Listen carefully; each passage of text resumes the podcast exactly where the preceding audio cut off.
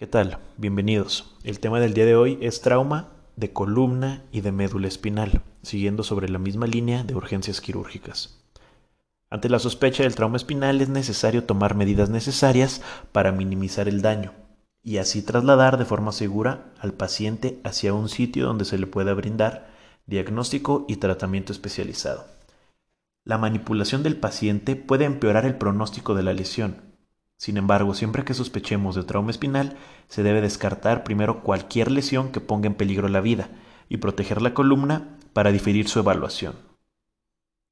Aproximadamente el 5% de los traumatismos craneales coexisten con un trauma espinal. De las lesiones de la columna, el 25% cursan con un traumatismo cráneoencefálico moderado. Las zonas más afectadas son las denominadas zonas de transición, que son de, 6, de C6 a T1 y de T11 a L2. Para la evaluación clínica de la lesión, en un paciente neurológicamente íntegro, la ausencia de dolor elimina virtualmente la presencia de la lesión, pero si el paciente tiene un estado de alerta alterado, se deberá descartar cualquier lesión mediante estudios radiográficos. Si tenemos un resultado dudoso, la columna deberá permanecer siempre asegurada hasta haber descartado cualquier daño. Sin embargo, el diagnóstico de las lesiones no puede tardar más que algunas horas, ya que si tardamos durante algunos días puede provocar úlceras por presión. La región cervical es la más susceptible de la columna, debido a su mayor movilidad, especialmente por debajo de C3, donde el canal medular se torna más estrecho y la médula puede lesionarse con mayor facilidad. Las regiones de la médula espinal que pueden ser evaluadas con rapidez son el tracto corticoespinal, el tracto espinotalámico y las columnas posteriores. Todas estas se ubican en pares izquierdo y derecho. Hablando del primero, el tracto corticoespinal controla la fuerza muscular ipsilateral. Para examinarlo, se evalúa la presencia de contracción muscular o reacción al estímulo doloroso para cada lado. El espino, el tracto espinotalámico transmite dolor y temperatura a la región contralateral y se examina mediante el pinchazo de una aguja en la piel.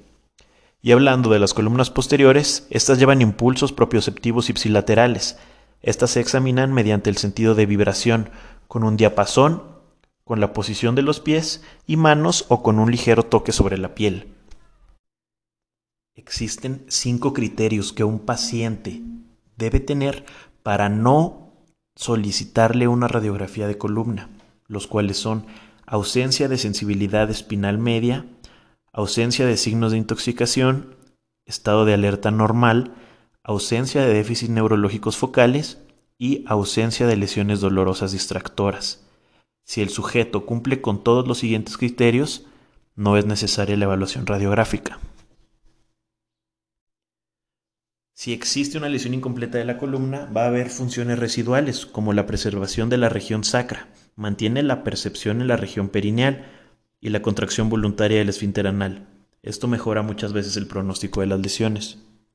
Para evaluar el movimiento muscular de las extremidades, la escala o la clasificación de elección es la clasificación de Lobet, la cual nos divide de 0 a 5 puntos dependiendo del parálisis o de la pérdida de la fuerza de una extremidad o de algún sitio anatómico. Le da cero puntos cuando existe una parálisis total, un punto cuando existe una contracción visible o palpable, dos puntos cuando la fuerza no vence la gravedad, sin embargo existe, tres puntos cuando hay una fuerza que vence la gravedad pero no vence resistencia, cuatro puntos cuando la fuerza está disminuida y vence una resistencia leve, y cinco puntos cuando se detecta una fuerza normal.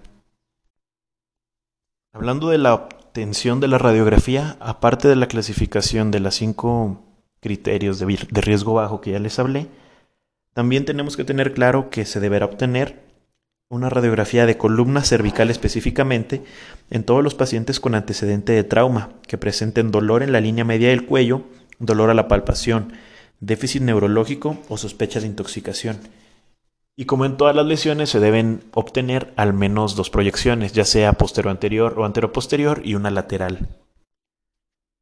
Además, también es de utilidad para la evaluación de la columna cervical una placa lateral con la boca abierta para observar así el odontoides y realizar una tracción hacia abajo de los hombros para visualizar así las siete vértebras cervicales. En caso de que no sea útil esta proyección, también se puede solicitar una tomografía axial computarizada. Aproximadamente el 10% de los pacientes con una fractura cervical tienen una lesión de otra vértebra no contigua, por lo que debe solicitarse una serie de radiografías para la evaluación completa de la columna. Ante la presencia de dolor con placas normales y sin alteración del estado de conciencia, se pueden obtener placas en flexión y en extensión cervical, para así descartar una lesión oculta o evaluar una fractura ya conocida. En ningún momento se le deberá pedir al paciente que adopte una postura que le cause dolor. En su caso, se le repetirán las placas después de dos semanas de usar collarín. En caso de pacientes con lesión traumática en columna torácica o lumbar, se van a solicitar radiografías en dos proyecciones, en las que se visualicen al menos 12 vértebras torácicas y las dos primeras lumbares para trauma de columna torácica, mientras que para trauma de columna lumbar se deberán visualizar las 5 vértebras lumbares y por lo menos las últimas dos torácicas. Hablando un poco de manera superficial sobre los síndromes medulares, tenemos primero el síndrome medular central, el cual se caracteriza por mayor déficit motor de las extremidades superiores en comparación con las inferiores y en un grado variable una pérdida sensorial. Es más común posteriormente de una hiperextensión del canal medular en zonas con cambios degenerativos por osteoartrosis que sufren un impacto. El síndrome medular anterior cursa con paraplejía, pérdida sensorial disociada, con pérdida de la sensación del dolor y temperatura. Las funciones de la columna posterior se encuentran conservadas y comúnmente es consecuencia de un infarto medular por la arteria espinal anterior. Es la lesión medular incompleta que tiene peor pronóstico. Después tenemos el síndrome de Brown-Sequard, el cual es resultado de una hemisección de la médula. Se presenta como pérdida motora ipsilateral de la propiocepción y pérdida contralateral de la sensación de dolor y la temperatura. Puede ser causada por un trauma penetrante. Tenemos que tener en cuenta que ante la presencia de un déficit neurológico y sospecha de lesión medular, el estudio que se recomienda es la tomografía o la resonancia magnética de columna vertebral. Ya casi para terminar el tema vamos a hablar sobre el manejo de la lesión medular. El primer paso ante la sospecha de la lesión espinal es buscar otras lesiones que pongan en peligro la vida y una vez descartadas realizar la inmovilización del paciente en posición neutra por arriba y debajo del posible sitio de la lesión, hasta descartar o diagnosticar cualquier daño con los estudios radiográficos pertinentes. Se debe registrar en la historia clínica cualquier cambio del estado neurológico del paciente, para así solicitar las interconsultas adecuadas. En caso de existir deformidad, no deben, no deben, hacerse esfuerzos por corregirla ni tratar de inmovilizar al paciente en una posición que cause dolor. Para la columna cervical, la mejor opción de inmovilización es la tabla rígida y bolsas de arena. Dentro del manejo de líquidos intravenosos, si no se detecta ni se sospecha una hemorragia activa, la hipotensión persistente debe aumentar la sospecha de choque neurogénico. Los pacientes con choque hipovolémico generalmente tienen taquicardia, mientras que los pacientes con choque neurogénico tienen bradicardia. Si la presión arterial del paciente no mejora después de una prueba con carga de líquidos y no se encuentran sitios de hemorragia, puede estar indicado el uso, el uso juicioso de vasopresores. Se recomienda la fenilefrina, dopamina o noradrenalina.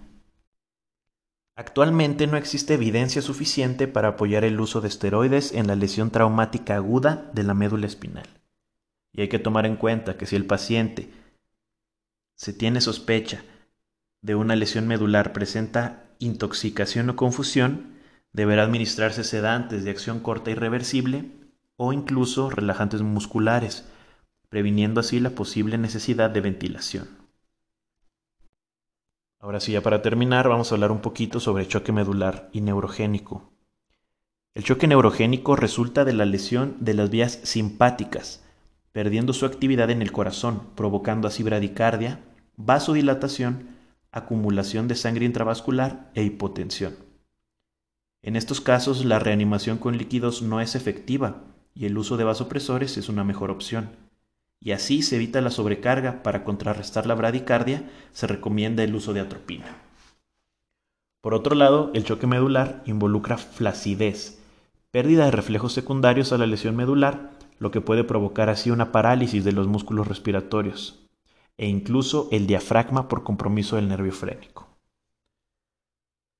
Antes de concluir este episodio, me gustaría hacer énfasis en el repaso de la escala ASIA para la clasificación de disfunción neurológica por lesiones medulares, la cual divide la disfunción medular en A, que es una disfunción completa, B, es una disfunción sensitiva incompleta, C, que es una disfunción motora incompleta, D, que también es una disfunción motora incompleta, y E, cuando se encuentra de manera normal.